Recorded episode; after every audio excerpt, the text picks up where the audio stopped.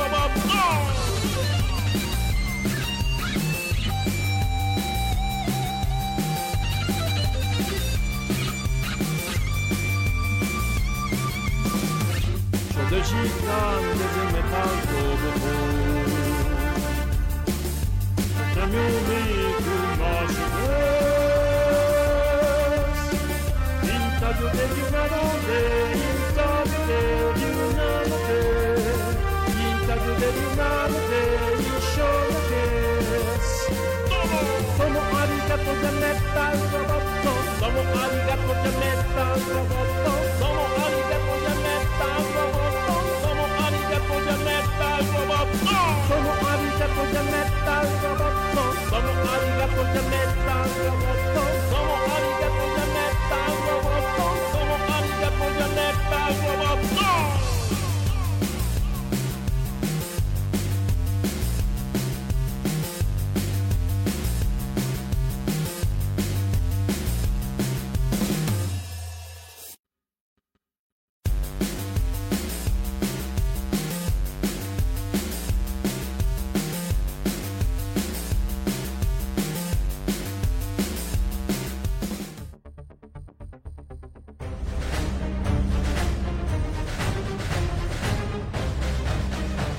Líder Visa presenta.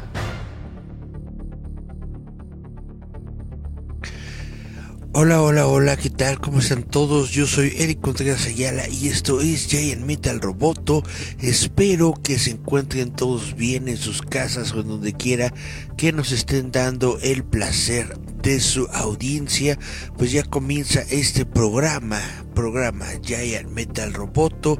Vamos a hablar de varias cositas ñoñas que surgieron durante la semana y eh, también les vamos a hablar sobre microsismos porque es un tema que a mí me tiene muy consternado en estos momentos y bueno vamos a darle si les parece bien vamos a comenzar con el programa de hoy escuchando nuestro tema de noticias. Ya ya ya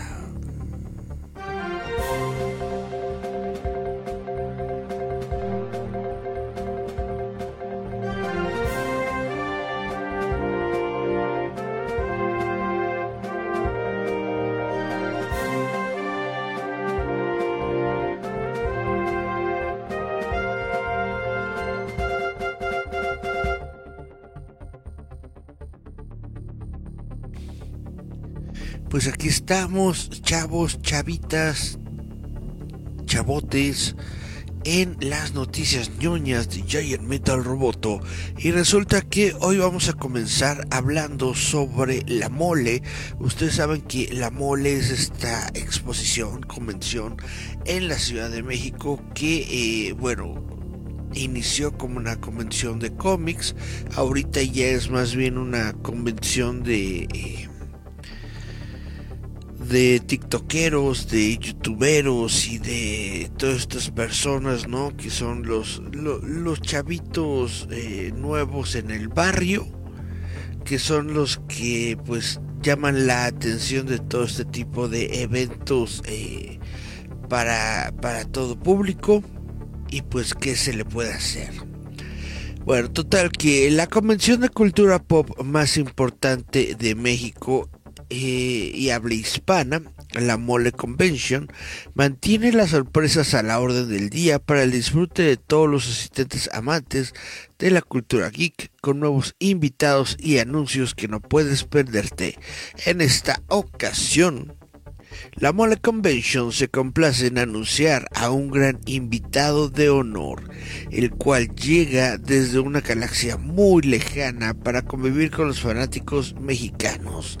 Se trata de el actor Anthony Daniels, quien ha dado vida a C-3PO en todos los episodios principales de Star Wars desde 1977 y que también le dio voz en la radio serie basada en la trilogía original, así como en las series animadas Droids de 1985, Star Wars Clone Wars de 2003, Star Wars The Clone Wars de 2008, Star Wars Rebels de 2014, así como en la cinta Lego Movie de 2014.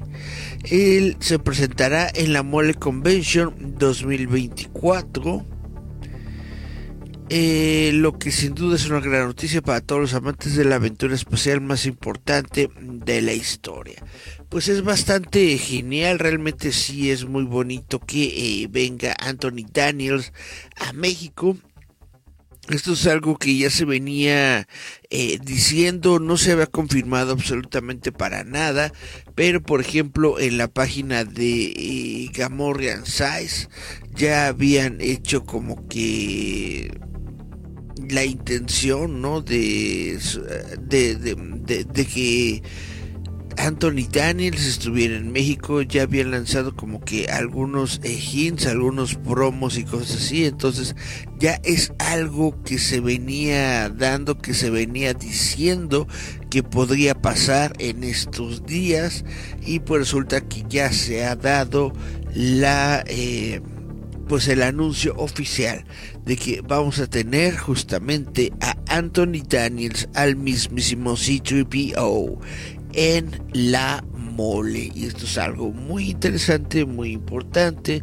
porque pues Anthony Daniels es un tipazo al menos eh, parece ser un tipazo cuando lo vemos en otras convenciones en la en la convención allá por este Anaheim etcétera etcétera. Pero bueno a ver qué tal le va al público mexicano con esto Ahora, también hay más eh, anuncios, eh, las sorpresas en el ámbito de los cómics en la Mole Convention se intensifican con la llegada de nuevos invitados, entre ellos se encuentra la muy popular Peach Momoko. Talentosa artista japonesa ganadora de los premios Eisner y Ringo, quien es reconocida por sus portadas impactantes en series como Buffy, La Casa Vampiros y Papa Power Rangers. No solo es la creadora, escritora e ilustradora del célebre cómic Demon Days para Marvel Comics, sino que también ha dejado su huella en publicaciones como la revista Heavy Metal e ilustró el conjunto completo de 90 tarjetas de la colección Marvel Anime de Upper Deck en el año 2020. Eh, pues entonces vamos a tener a Peach Momoko. Tengo que ser completamente honesto y decir que, vaya, probablemente he visto su trabajo, probablemente se ha visto por ahí eh, sus ilustraciones, porque eh, definitivamente son, son famosas. Tendremos que verla. Yo realmente desconozco a la, a la, artista, pero esto pues no quiere decir que no sea buena o que no sea un gran, un gran eh, invitado para la mole, simplemente pues que tengo que eh, hablar sobre mi, mi propia ignorancia y reconocerla. Eh, ahora eh, conocido por su trabajo en la miniserie Hawkeye Kate Bishop para Marvel Comics, el artista Enid Balam debutó como colorista en la serie Cutting Edge de Delcourt en 2015. Balam trabajó en cuatro números de la serie OVNI para humanoides asociados LA también fue asignado como dibujante de la miniserie Reptil para Marvel Comics y actualmente dibuja el nuevo cómic de Spider-Gwen Smash. Está muy bien. Eh, otro de los invitados es el dibujante Fernando Peniche, quien ha contribuido como portadista y artista de interiores de los cómics Teenage Mutant Ninja Turtles y su crossover con Stranger Things. Su experiencia incluye trabajos en cómics oficiales de películas como Megamente, Kung Fu Panda y The Croods. También se ha desempeñado como artista conceptual para series animadas de Marvel y Nickelodeon. Y bueno, eh, hay muchos, muchos, muchos otros eh, invitados para la mole. Hay invitados de artistas de voz, artistas de doblaje.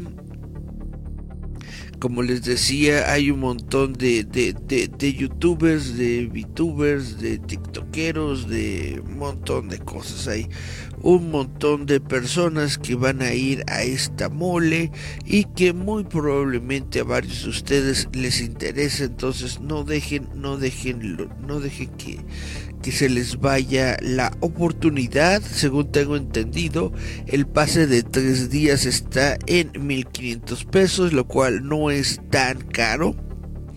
No es tan caro considerando que hay otros eventos que se quieren eh, colocar o, calzar como el mejor evento de la cultura pop y tienen su pase para un solo día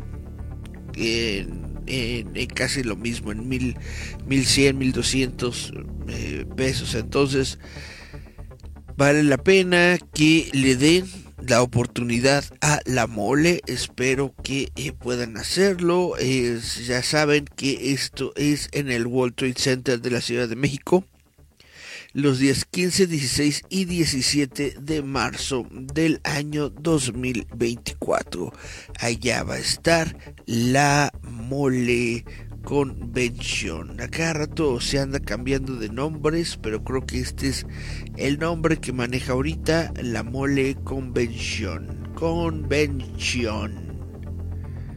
Convención. Y chan, chan, chan, chan. Vamos a nuestra siguiente noticia. Porque resulta que, bueno, aunque parece que no en todos lados resulta una, una gran noticia o una notición. Resulta que ha habido aquí en la Ciudad de México en nuestra zona eh, conurbada una serie de microsismos. ¿no? Hay mucha gente que dice, no, no les digan microsismos, son sismos. Así lo está tomando el, eh, el, sistema sismológico nacional, así lo están compartiendo en las noticias. Entonces, si todo el mundo está diciendo microsismo, ¿por qué yo no voy a decir microsismo? Y chitón. Hmm. Total, que microsismos, ¿qué es? Obviamente es un sismo, es un terremoto, pero eh, muy pequeño, muy, muy, muy pequeño. ¿A qué me refiero con pequeño? A que dura solamente unos cuantos minutos y eh, se siente en una parte de la ciudad específica, nada más. Estos microsismos han estado eh, atacando desde últimos días, últimos meses, de forma bastante considerable yo ya lo he platicado aquí en este programa. Les he dicho que, eh, por ejemplo, que yo, yo, yo pensé que algo se había, eh, que algo había explotado. Que había, que, que, había explotado un tanque o que había explotado alguna pipa o algo por el estilo, porque así es como se siente primero sientes como que una, un rugido, un quejidito, y entonces se simbra toda la casa, bueno, al menos aquí así se siente, se simbra todo, y ya, se acaba, se simbra, como un, dos, tres, y ya se va, ¿no? Total que, vaya, es obviamente también de considerar los sismos. Los sismos son, son muy importantes, sobre todo cuando son de, de una capacidad eh, pues sísmica bastante intensa, ¿no? Cuando son de 4, 5, 6 grados de, de intensidad o mayores son este son bastante preocupantes, pero al menos para mí a mí me están preocupando estos microsismos. ¿Por qué? Porque yo vivo exactamente en esa área en donde se están manifestando estos microsismos. Exactamente, yo vivo en la colonia eh, Magdalena, ¿no? ¿Cómo se llama esta, esta colonia? Merced Gómez. Vivo aquí ya en la, en la, colonia Merced Gómez y es exactamente en la delegación Álvaro Obregón, donde se están manifestando estos eh, sismos. De hecho, sacaron un, un, un, plano un mapa en donde te muestran la zona del epicentro de estos sismos y saca atrásito. Entonces, básicamente aquí como a unas tres, cuatro calles a lo mucho atrás de, de, aquí, ahí es el epicentro. Entonces, sí es eh, algo consternador, al menos para mí, porque estoy aquí cerquitita, cerquitita del epicentro. Estoy cerquita de donde está pasando justamente el juguito de la noticia. Ahora, durante, mm, vaya, los diferentes... Eh, que han ocurrido y, la consecuente, consecuente actualización y reporte que ha realizado el Sismológico Nacional dice que por ser eh, movimientos más pequeños, más livianos, porque solamente llegan a los 3.2 ¿no? de magnitud y una cosa así, pues que no deberían ser tan, eh, tan destructivos. Sin embargo, ya se, ya, ya se dio el caso de que hace, hace dos días, hace apenas dos días, se registraron tres, tres microsismos juntos, uno detrás del otro. El más grande fue de, de, unos, de unos 4 grados, me parece pero eh, cuando se hizo el peritaje, cuando fueron las, personas eh, del gobierno y, pues los vecinos, ¿no? A revisar que todo estuviera bien en sus casas, resulta que no. Varias casas allá en la eh, Benito Juárez, resulta que tuvieron varios problemas, sobre todo allá en la colonia Miscuac, que está este, aquí cerquita, aquí enfrentito esta, esta Miscuac. Y pues eh, hubo varias grietas, hubo varios este, edificios que, que, presentaron este tipo de, de cuestiones, de grietas y, y, cosas. Y pues se tienen que revisar.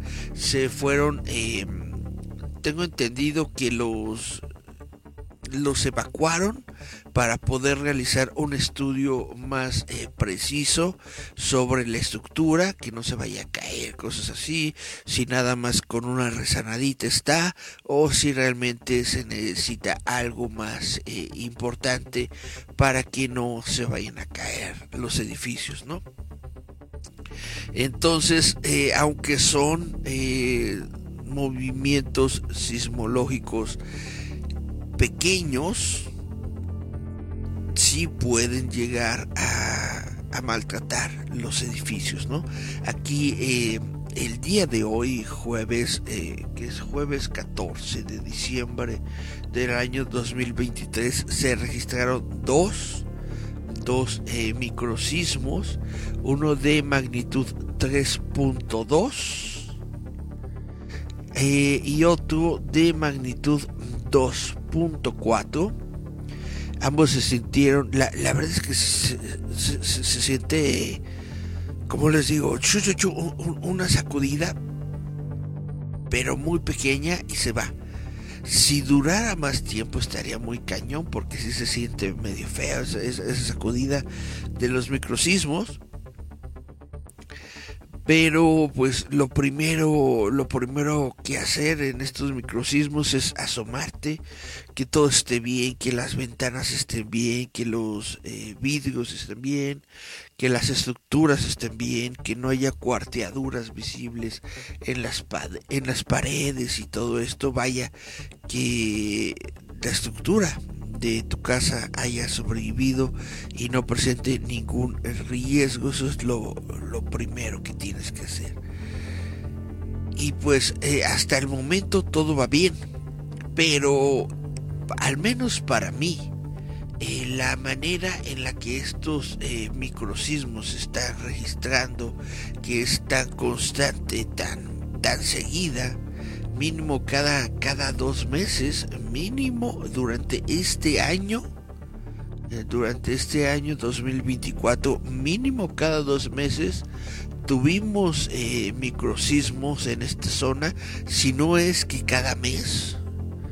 Si a lo, mejor, a lo mejor me equivoco, tendré que revisar obviamente todos los eh, registros del Sismológico Nacional, que mm, no voy a hacer en estos momentos, pero eh, al menos en mi experiencia personal yo estoy casi seguro de que cada dos meses hubo por lo menos un microsismo aquí en esta zona durante todo el año y pues esto está bastante bastante eh, preocupante. ¿Por qué está preocupante? Porque no sabemos eh, a qué se está refiriendo este, estos sismos, estos movimientos, o a qué están respondiendo. Los microsismos son exactamente iguales que los sismos. Se desarrollan por el movimiento de placas tectónicas. Hay una placa aquí en la Ciudad de México, prácticamente en el eh, centro o casi por el centro de la Ciudad de México, que se están moviendo. No sabemos por qué se están moviendo y si este movimiento sea completamente natural y normal o si se deba a alguna cosa que nosotros mismos provocamos, pues no lo sabemos. Podría ser eh, por, el, por el desplazamiento del agua podría ser que debido a pues todo el, el, agua que se está sacando de, del centro de, los pozos de la Ciudad de México que esto haya hecho que pues el, la tierra eh, comience a, bajar yo qué sé hay muchas teorías, hay muchos eh, canales de YouTube y personas que salen con sus cosas de que, ah, arrepiéntanse y tengan cuidado porque se nos va a venir encima la ciudad, que no sé qué. Y pues la verdad es que no puedo decir que no, no sabemos qué es lo que va a suceder. A lo mejor sí, a lo mejor no, a lo mejor se cae la ciudad, a lo mejor no pasa absolutamente nada, pero sí es algo de pensar. ¿Qué es lo que está ocurriendo? ¿Qué es lo que está pasando? ¿Por qué están ocurriendo estos microsismos? ¿Qué es lo que nos están tratando de eh, hacer entender estos movimientos eh, telúricos? Dice la Ciudad de México que se va a poner a investigar. Pero pues es la Ciudad de México, es México, o sea, prácticamente van a ponerse a... No sé ni qué van a hacer, la verdad. Eh, de aquí a que toman una acción, aquí hay cambios de gobierno, se cambian los planes, etcétera, etcétera, quién sabe qué vaya a ocurrir, pero pues eh, al menos si es algo que a mí me preocupa, no vamos a estar eh, tratando de, de difundir el miedo, no, para nada, no vamos a decir que va a ocurrir un evento catastrófico, no podemos saberlo, no tenemos idea. Entonces, lo único que yo estoy sugiriendo y tratando de decir con estas palabras es que debemos tomar precaución, debemos estar atentos a nuestra ciudad, a lo que ocurre eh, dentro de ella. Estar eh, siempre preparados, tener una mochilita con tus papeles importantes, tus documentos importantes, por si tienes que eh, salir de tu casa en algún momento, que tengas esa mochilita con todos tus documentos importantes, que tengas algún kit de primeros auxilios, alguna lámpara, alguna radio, eh, lo, lo, más básico para que puedas tú estar por lo menos enterado y con todos tus, eh, tus, tus, papeles importantes. Ya este si quieres estar más más más atento, pues poner una cobijita o algo en caso de que tengas que pasar pues la noche en la calle, en fin. Lo único que yo te digo es que te mantengas atento, que te mantengas al corriente de lo que está ocurriendo porque es tu ciudad y aunque por tus eh, rumbos no esté temblando, imagínate si en, alguna de esas eh, ocurriera algo pues igual y también eh, le toca a los a las a las alcaldías eh, de los alrededores. Entonces hay que estar muy atentos. Que no cunda el pánico pero que se cunda la precaución. Hay que estar precavidos y atentos. Ahora también les tengo que decir que no es obligación no es obligación salir a las calles desesperados corriendo cuando te encuentras un sismo. No, no, no. Cuando suena la alarma sísmica de un, sismo grande, tienes que eh, darte cuenta al momento de cuáles son tus, tus formas de eh, ponerte a salvo ya sea que veas que, sí, que, tienes tiempo suficiente para salir o que eh, te encuentres en un lugar en donde puedas estar a salvo hasta que pase el movimiento telúrico y ya puedas eh, salir del edificio pero eh, no, siempre tienes que salir o no siempre se puede salir. En un evento como esto de los microsismos ni tiempo te da de salir porque no suenan alarmas ni nada. Las alarmas están, eh, al menos el sistema de alarmas de la Ciudad de México, eh, alarmas sísmicas están programadas para todos los movimientos que se registran en la costa entonces movimientos de aquí mismo de la ciudad no se pueden prevenir y no se pueden eh, afirmar con la alarma. Entonces llega de pronto y se va de pronto. Entonces eh, no trates de, salir a la calle, no trates de, de, de hacer todas esas cosas. Lo único que puedes hacer es tratar de mantenerte a salvo en el lugar en donde estás. Ahí en el lugar en donde estás, eh, fíjate que no haya cosas que se te puedan salir, eh, caer encima, que no puedan este, causarte algún daño, cuchillos, esas cosas en una cocina, trata de alejarte de todas esas cosas, mantente en un lugar que tenga buenos soportes, que tú sepas que está bien construido y ahí eh, mantente unos minutos en lo que eh, te des en lo que estés completamente seguro de que haya pasado el movimiento. Como les dije, hace dos días ocurrieron tres microsismos pegaditos, uno exactamente después del otro.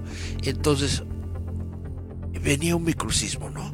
Y entonces me, me levanté de, de mi cama para salir a la de la recámara, salgo de la recámara y viene otro. Así, luego, luego. Entonces apenas salió el, el, segundo y estoy viendo eh, qué onda con, con, la casa y todo eso y viene el tercero.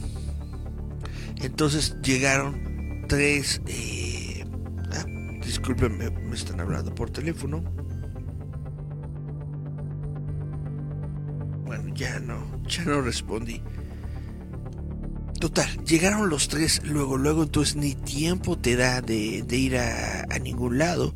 Yo estaba en eh, eh, el tercer microsismo, me tocó en las, en las escaleras, yo, yo agarrado del, del barandal, y pues ahí, esperar a que, a que se fuera el, el movimiento, y ya.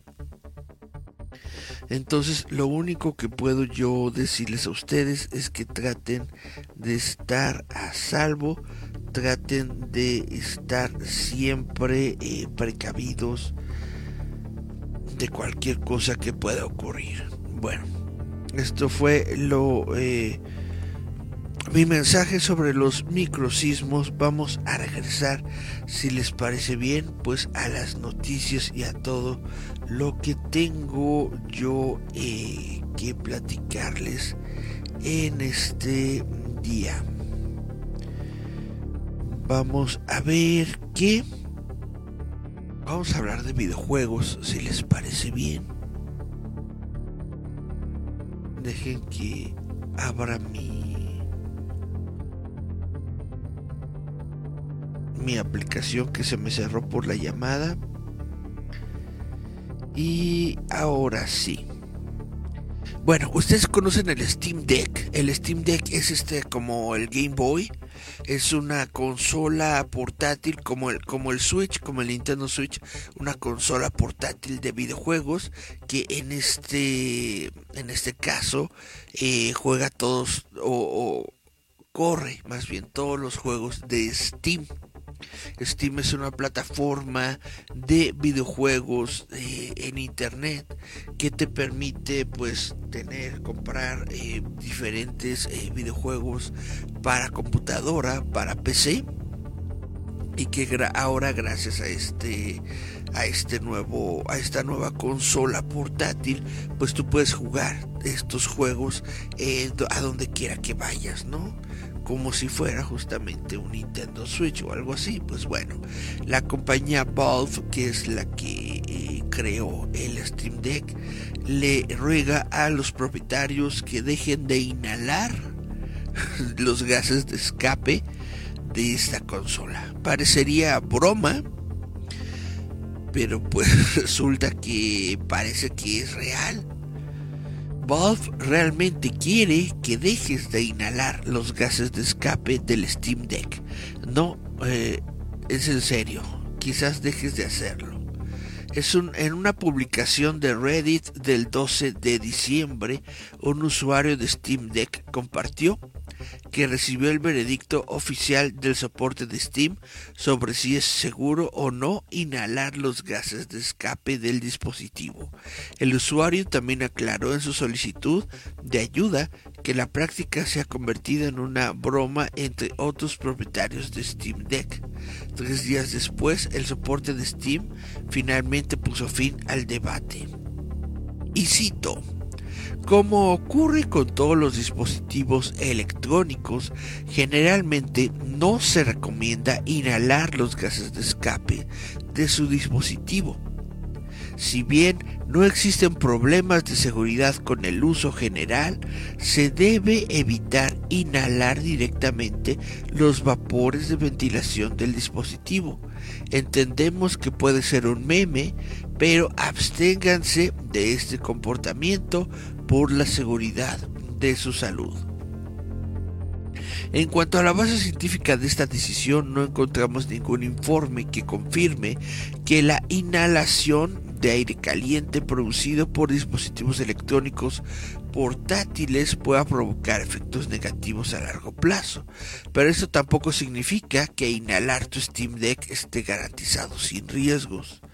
Desde el lanzamiento de Steam Deck en febrero de 2022, los propietarios no han rehuido el hecho de que los vapores de ventilación del dispositivo de juego portátil tienen un olor extrañamente satisfactorio. Un hilo en Reddit en Steam Deck de hace dos años dice, ¿alguien más con una cubierta de vapor le gusta oler el aire caliente que sale por encima? Los compañeros usuarios de Steam Deck estuvieron de acuerdo con entusiasmo, comparando el olor con entrar en un éxito de taquilla de una vieja escuela y plástico maduro. Lo que comenzó como un placer culpable para algunos propietarios de Steam Deck rápidamente se convirtió en un meme viral. En los meses posteriores al lanzamiento del dispositivo, cada vez más jugadores comenzaron a confesar haberlo olfateado furtivamente. Simplemente resoplé los nuevos vapores electrónicos directamente desde el respiradero del Steam Deck, escribió un usuario en Twitter en junio de 2022. Esto es genial. Pues bueno, obviamente, ¿qué son los vapores eh, electrónicos? Es lo que se genera por el calor dentro del dispositivo. No debe ser muy eh, sanitorio, sanatorio, vaya, no debe ser recomendado estar oliendo esas cosas porque son eh, prácticamente es plástico, es plástico que se quema tal vez muy lentamente, pero sí, sí te puede, eh, vaya, tal vez no luego luego, tal vez no te puedes dar cuenta en ese mismo instante, pero seguramente a largo plazo debe ser eh, capaz de crearte algo. Entonces yo no lo recomendaría y obviamente pues ninguna persona eh, te, lo, te lo podría o te lo debería recomendar. Trata de utilizar tu propio juicio sobre este asunto que está rarito, pero es eh, también importante anunciarlo y mencionarlo de vez en cuando. Ahora, continuando con eh, videojuegos y eh, tomando en cuenta que ya es la temporada decembrina, Microsoft resulta que tiene consolas Xbox Series X con descuento oficial para estas fechas. Walmart y Target han estado jugando recientemente con un descuento de la Xbox Series X con un precio de 349 dólares, lo que marca una reducción de 150 dólares, que es el precio normal, y está superando este precio actualmente a las ofertas del Black Friday. 349 dólares. Al menos este es el, el reporte que se está dando en estos momentos. Permítanme eh, hacer una pequeña... Una tasación xe.com.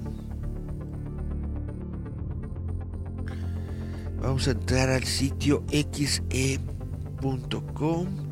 Vamos a ponerle aquí 349 dólares 349 Vamos a pasarlo a mexicanitos pesos, MXN, convertir.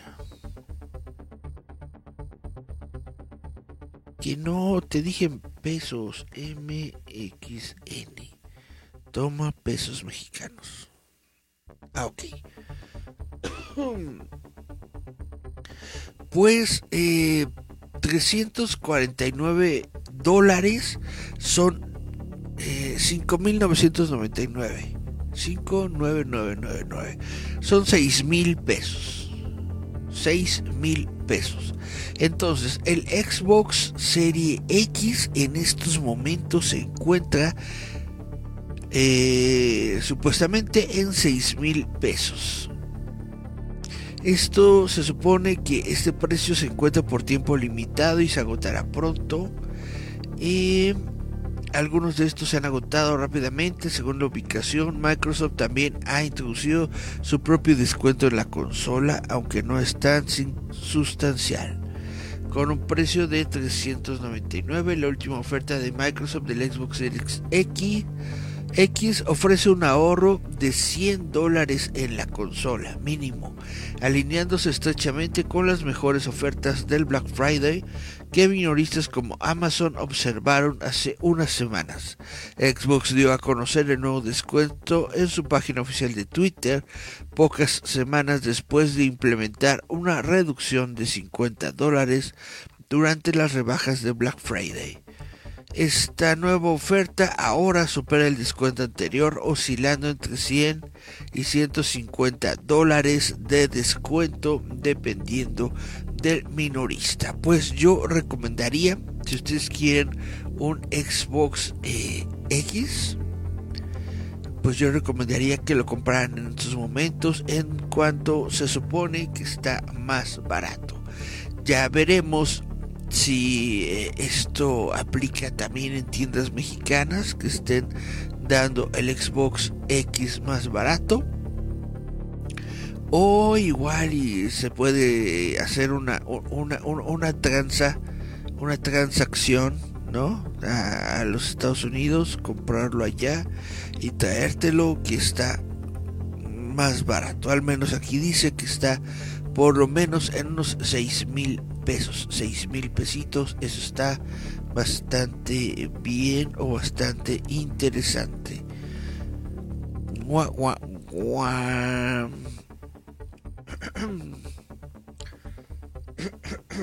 Permítanme tomar un vasito de agua porque, ah caray, uno siempre, siempre debe tener tank. Jaime.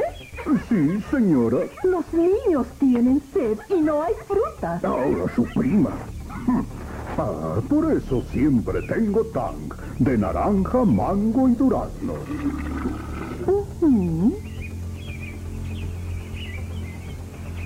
Mmm, quiero más. Ah, me voy de vacaciones. No se lo merece. Tang, el único con el gran sabor a frutas. Pues bueno, eh, nuestra siguiente nota dice que un bromista de Florida eh, de pelo morado está amenazando a Rockstar con una demanda por el trailer de eh, GTA 6. Grand Theft Auto 6. Lawrence Sullivan, también conocido como el Joker de Florida, ha intensificado su queja sobre un tráiler sobre el tráiler de GTA 6 al amenazar con demandar al desarrollador Rockstar Games a menos que le paguen. GTA 6 tiene lugar en el estado de Leónida, la versión de Florida de Rockstar, y tras el lanzamiento del tráiler debutó que batió récords, los fanáticos notaron varias referencias a la vida real. Entre ellos estaba lo que parecía ser una referencia al propio Sullivan, un modelo de tatuajes que atrajo mucha atención en línea después de que su foto policial se volviera viral en 2017. Se ganó el apodo de eh, Florida Joker debido a su cabello verde y sus tatuajes en la cara. La versión de GTA 6 vista en una toma rápida de imágenes de noticias es un poco diferente porque trae un cabello morado en lugar de verde y eh, los, los tatuajes faciales son diferentes. Pero las similitudes son ciertamente difíciles de ignorar, cosa que Sullivan no hizo. Reconoció el video de GTA 6 en un TikTok publicado la semana pasada y ahora publicó un seguimiento exigiendo millones de dólares en compensación. En su último TikTok, Sullivan aparece con el cabello teñido, teñido de púrpura para imitar más de cerca al personaje de GTA. Y dice, GTA, te estoy ofreciendo el mejor marketing gratuito que hayas recibido en toda la historia de este juego. Por esto quiero un millón de dólares extra todos ustedes están tardando una eternidad en responderme. Tenemos que hablar. Luego, un Sullivan cada vez más animado dice, ¿crees que estoy jugando? Tienes tres días, tres días antes de que mis abogados se vuelvan locos con este caso. Tengo pruebas contundentes. Y bueno, eh, se le pidió a Rockstar que comentara sobre las afirmaciones de Sullivan. En un TikTok anterior, Sullivan exigió hasta 2 millones de dólares a Rockstar Games por la aparición del personaje en el tráiler. Florida Joker no va a permitir esto, dijo. Todos ustedes tomaron mi imagen, todos tomaron mi vida. Pobrecito. A pesar de las afirmaciones de Sullivan sobre TikTok, parece poco probable que saque mucho provecho de Rockstar Games.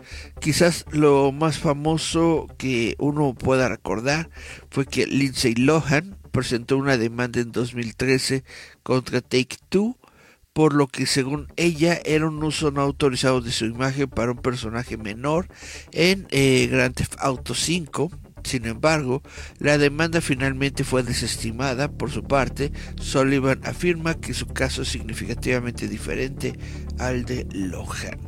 Pues, ¿qué podemos decir? Hay gente, hay, gente loquita y pues la gente, las personas que desarrollan videojuegos no deberían hacer famosa a esta gente loquita. Si viste que un loquito eh, con pelo con pelo verde y tatuajes en la cara había salido en las noticias, pues no lo tomes como un modelo a seguir para tu videojuego, no, no lo tomes eh, literalmente. Aunque sea un meme o aunque sea alguien eh, popular, al menos yo no lo tomaría, pero pues vaya. No creo que vaya a pasar a más todo esto, no creo que le vayan a dar sus dos millones de dólares al pobre loquito, pero pues ya ni modo. Ahora vamos a hablar de Star Wars.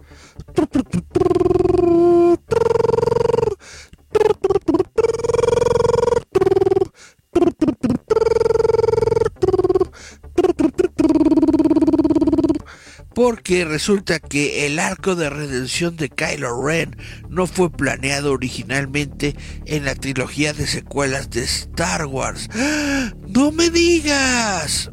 Esto afirma Adam Driver. El arco de redención de Kylo Ren de la trilogía secuela de Star Wars no fue planeado originalmente, dijo el actor Adam Driver. Según lo informado por el sitio Collider, Driver admitió en The Rich Elson Show que el plan original para Kylo Ren, quien comenzó como el gran malo de Star Wars Episodio 7, antes de regresar a su alias original de tipo bueno Ben Solo, lo haría volverse cada vez más malvado a medida que avanzaban las películas. Y cito, dice, tenía un arco general en mente que él, probablemente el director de episodio 7, JJ Abrams, quería hacer, pero luego cambió, dijo Driver. Su idea era casi el viaje opuesto al de Vader, donde Vader comienza con más confianza el más comprometido con el lado oscuro y en la última película es el más vulnerable y débil. Y quería comenzar en el lado opuesto, donde el personaje iniciaba la historia más confundido y vulnerable, pero al final de las tres películas estaría más comprometido con el lado oscuro. ¡Eh! La trilogía secuela comenzó fuerte cuando estrellas como eh, Harrison Ford, Gary Fisher y Mark Hamill regresaron junto con los nuevos miembros del elenco como Driver, Daisy Ridley, John Boyega y Oscar Isaac. Pero muchos fanáticos se amargaron con Star Wars tras el lanzamiento del episodio 8, El último Jedi, y aún más cuando se lanzó el episodio 9, El ascenso de Skywalker. Más allá de que los fanáticos no disfrutaron ciertos desarrollos de la historia, la principal crítica se debió a que las películas no se sentían planeadas como una trilogía, con elementos de la trama aparentemente cambiando entre cada película. Si bien algunos de ellos surgieron como resultado de la muerte trágica e imprevista de Carrie Fisher, quien jugó un papel central en la trilogía, otros, como la configuración incumplida de Finn como sensible a la fuerza, dejaron a muchos fanáticos frustrados. Por lo tanto, los comentarios de Driver son una prueba más de la falta de planificación en las tres películas. Pues bueno, esto no es algo eh, nuevo, no es algo que no se conozca, todo el mundo sabemos, cualquier persona que haya visto las secuelas de Star Wars, notaron que no hay un eh, ah, no hay un plan entre las tres, no hay un hilo conductor, no hay algo, no hay una fuerza que mantenga a las tres películas juntas. Esto es completamente cierto. Esto es debido a pues el mandato que realizó en su momento Kathleen Kennedy de darle completamente eh, libertad creativa a los, a los directores de Star Wars. Em, yo digo que está muy bien que les hayan dado de esta libertad creativa, pero mm, esta libertad se tuvo que haber eh, basado en algo. Tuvo que haber un plan, tuvo que haber algo que dijera, va a ser, la historia va a ser así, así y así. Estas van a ser las tres películas, se va a comenzar aquí y se va a terminar acá. Entonces ya, sabiendo ese resultado, ya tú métele lo que tú quieras, ¿no? Pero no fue así, no fue así. Todos sabemos que JJ eh, Abrams hizo la primera película, la hizo muy bien, la verdad a mí me, parece una, una buena película. Muchas personas la criticaron de que se parecía demasiado al episodio 4, que era prácticamente una copia calca, etcétera, etcétera, etcétera. Pues yo digo que está bien, es lo, mejor que tú podías hacer para volver a traer una, una secuela al público general y que este público la aceptara pues es basarte, es tomar recursos de lo que ya habían hecho, ¿no? Entonces, eh, para a mí me parece muy bien, está muy bien desarrollado el episodio 7 eh, de Star Wars. Ahora, lo que ocurrió es que el episodio 8 es diametralmente opuesto a esto. Es también muy buena película, también el Ryan Johnson me parece que hizo muy buenas cosas en esta película, pero ahí sí de plano se le, se le, se le botó la canica, lo dejaron hacer lo que le dio la gana y creó una historia con muy buenas partes, pero que al mismo tiempo es eh, bastante ridícula en, en, ocasiones o en diferentes situaciones que, que desarrollan dentro de la película. Eh, pero no digo que está mal, ¿no? A mí, a mí, a mí sí me gustó mucho el episodio, eh, el episodio 8 de, de Star Wars.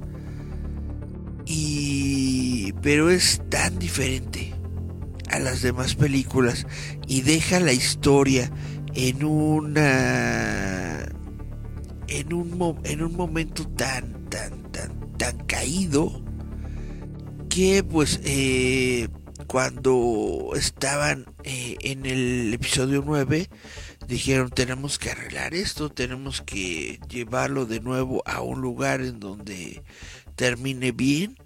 Y entonces lo que hizo Kathleen Kennedy fue volver a traer a JJ Abrams y decirle, oye, necesito que termines esta historia, a ver cómo le haces con lo que, con lo que hizo Ryan y pues la verdad yo siento que JJ Abrams hizo lo mejor que pudo con lo que tenía.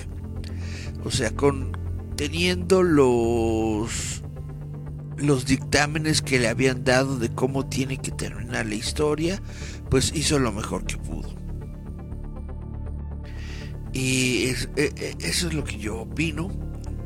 Yo soy de esas personas que son fans de Star Wars y que me gusta Star Wars y que no le veo eh, yo ningún problema a Star Wars. Yo no siento que la trilogía secuela sean, sean malas películas, no son malas películas. Tal vez no coinciden entre sí, tal vez tienen saltos argumentales muy eh, anchos, tal vez tienen eh, pues diferentes cuestiones que se quedaron sin resolver pero no son malas películas para nada. Las tres te entretienen, te dan una historia de principio a fin, una historia a lo mejor medio malona, que ya no este, se siente igual de épica que, eh, que las eh, historias anteriores, pero así tiene que ser. Así tiene que ser. Star Wars es, eh, y es el inicio el clímax y el final, ¿no? El inicio, pues son las eh, precuelas. El clímax de la historia, o sea, lo más importante y lo que te deja así diciendo, wow, es la historia, es la trilogía original. Y la trilogía secuela, pues es solamente el final y ya. Entonces, no necesitaba ser espectacular ni nada, lo único que tenía que hacer y que hizo era darle un final a la saga. Y, y se, se acabó. Entonces yo no le veo absolutamente nada, nada malo, pero sí se nota, sí se nota, obviamente, que tuvo muchas, muchas broncas, muchos problemas en su producción y sobre todo en la historia. No había alguien sentado ahí, eh, centrado en darnos una historia coherente y se nota y pues ya ni modo. En fin, vamos a dar eh, nuestra siguiente noticia que tiene que ver con eh, mi pobre angelito y con Terminator 2. Resulta que mi pobre angelito, o eh, como se le conoce en Estados Unidos, Home Alone, solo en casa, Terminator 2, el día del juicio final, se encuentran entre las 25 películas que se han agregado al registro nacional de cine en los Estados Unidos. Las películas fueron seleccionadas para el registro nacional de la Biblioteca del Congreso de 2023 y se unen a las filas de algunas de las películas más influyentes del cine. Dice la nota, las películas son una pieza integral del patrimonio cultural de los Estados Unidos. Reflejan historias de nuestra nación durante más de 125 años. Esto dijo la bibliotecaria del Congreso, Carla Hayden, en un comunicado oficial. Estamos orgullosos de agregar 25 películas diversas al Registro Nacional de Cine mientras preservamos nuestra historia a través del cine.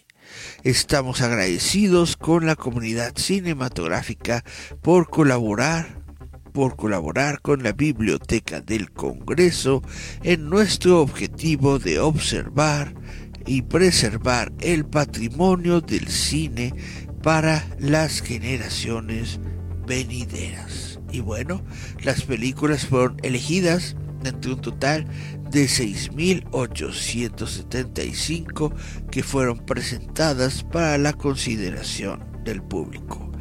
Home Alone y Terminator 2 recibieron un apoyo significativo de los fans. Estas nuevas incorporaciones elevan a 875 el número de títulos que se encuentran en el Registro Nacional de Cine con las películas de El Señor de los Anillos y Star Wars, entre las que ya forman parte de la iniciativa. Turner Classic Movies presentará un especial de televisión el 14 de diciembre a las 8 de la noche para proyectar una selección de las incorporaciones de este año. Pues qué padre, qué bonito, enhorabuena por todas las personas que hacen cine allá en los Estados Unidos, qué bueno que pues mantienen estas películas, las guardan en, eh, en un formato eh, especial para que puedan ser disfrutadas y, y, gozadas por nuevas generaciones. Ojalá hicieran algo así aquí en México tenemos eh, que, que, guardar y custodiar ese tesoro nacional que es, no se aceptan devoluciones. Tenemos que guardar en este en una bóveda especial eh, la cara, las facciones de Eugenio Derbez, porque si no un día de estos lo vamos a perder. ¿Y qué vamos a hacer nosotros sin nuestra estrella nacional? Eugenio Derbez. Díganme, ¿qué vamos a hacer en un mundo en que las nuevas generaciones no conozcan a Eugenio Derbez? ñaca, ñaca, ñaca. Y bueno, voy a leerles la nota, más bien la lista, perdón, de todas estas películas que se encuentran en el Congreso. Y si tú dices, ay no, Eric, qué aburrido, no leas eso. Pues no importa, lo voy a leer. Eh, la lista completa es eh, A Movie Trip Through Filmland de 1921, Dinner at 8 de 1933, Bojulano Family Film Collection de los 50 a los 70, Helen Keller, Helen Keller, In Her Story, de 1954, Lady and the Tramp, La Dama y el Vagabundo, de 1955, Edge of the City, de 1957, We Are Alive, de 1974, Crossing J Town, de 1975, Alambrista, de 1977, Passing Through, de 1977, Fama, Fame, I'm gonna live forever, na, na, na,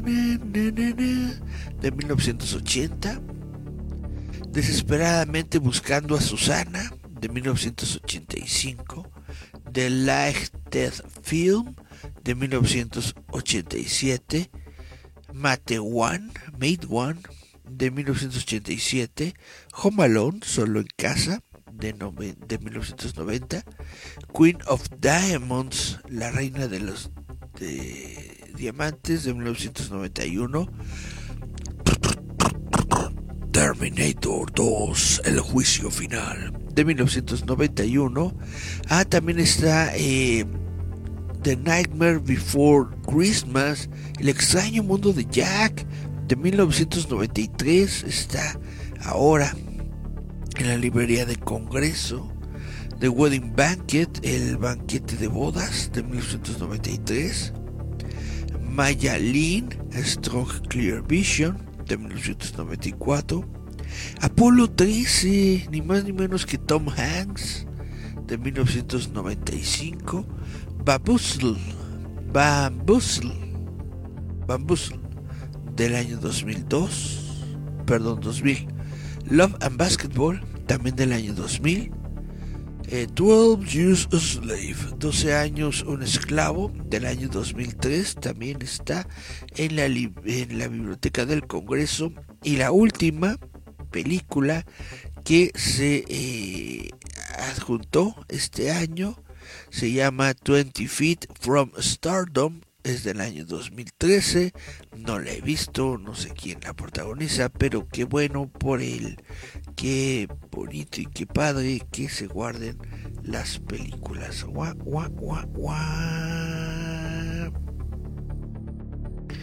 Y bueno, ya para despedirme de este programa del día de hoy, tengo que anunciarles que So 11 ha sido confirmada con fecha de lanzamiento en septiembre de 2024. So, S-A-W, So, esta franquicia de terror que se le dice, ¿cómo se le llama aquí en México? Los juegos, los juegos, eh, ¿cómo le dicen? Los juegos...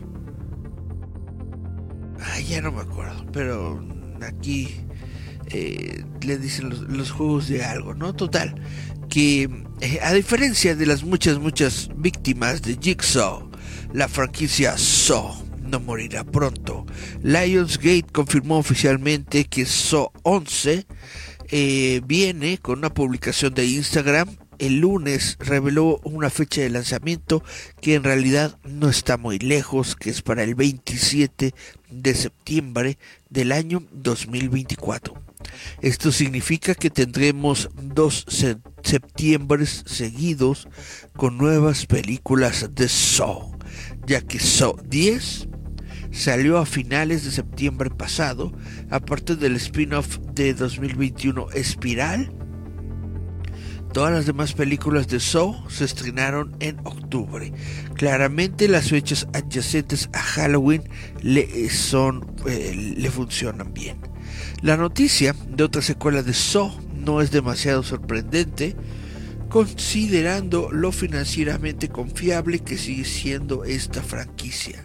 Según Box Office Mojo, Saw 10 logró recaudar 107 millones de dólares en todo el mundo con un presupuesto reducido de 13 millones de dólares. Y sorprendentemente, Saw X demostró que el viejo Jigsaw todavía tenía algunas sorpresas guardadas, incluso cuando estamos a casi 20 años de los humildes comienzos de la película original del año 2005. Además de que Saw es una franquicia de larga duración con una base de fans dedicada, el terror ha seguido demostrándose en un género confiable en una taquilla frecuentemente incierta. Five Nights at Freddy recaudó 288 millones de dólares en todo el mundo a principios de este año, mientras que en los últimos meses se han confirmado secuelas de películas de terror como Talk to Me, It Follows y The Black Phone. Pues todavía tenemos muchas, muchas películas de terror para dar y regalar porque el terror vende, el terror es bonito y el terror es padre. Y bueno, pues con esta eh, última nota es que eh, cierro el programa del día de hoy. Muchas, muchas gracias a todos por estarme dando el placer, la, eh, el, orgullo, el honor de, de tenernos en sintonía. Antes de despedirme por completo, quiero invitarlos a una eh, pequeña eh, actividad que está desarrollando mi compañero eh, Juan Daniel. Juan Daniel, el último Boy Scout, el buen Guantola, que se llama La pesca del atún y la sardina Déjenme abrir pesca.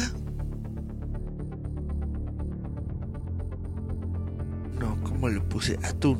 Vamos a buscar. Atún. Sí, aquí está. Pues bueno, la pesca del atún y la sardina es un eh, evento de recaudación en donde nuestro amigo eh, Juan Daniel está buscando que varias personas lleven latas de atún, latas de sardina, ropa y juguetes que se encuentren en buen estado. Estos van a ser repartidos para gente en situación de calle. Esto se va a desarrollar el 23 de diciembre a las 10 de la mañana. 23 de diciembre a las 10 de la mañana en la explanada de la estación Buena Vista, Buena Vista, Buena Vista. Ahí en la explanada de la estación Buena Vista, el 23 de diciembre a las 10 de la mañana, se les está invitando, si pueden, por favor, para llevar latas de atún y de sardina. Básicamente alimentos en conserva, en lata, que se encuentren en buen estado, que se encuentren obviamente sin, sin caducar ni nada, porque es para que estas personas que se encuentran en situación de calle, pues puedan tener algo eh, que comer en estas, eh, en estas fechas eh, decembrinas.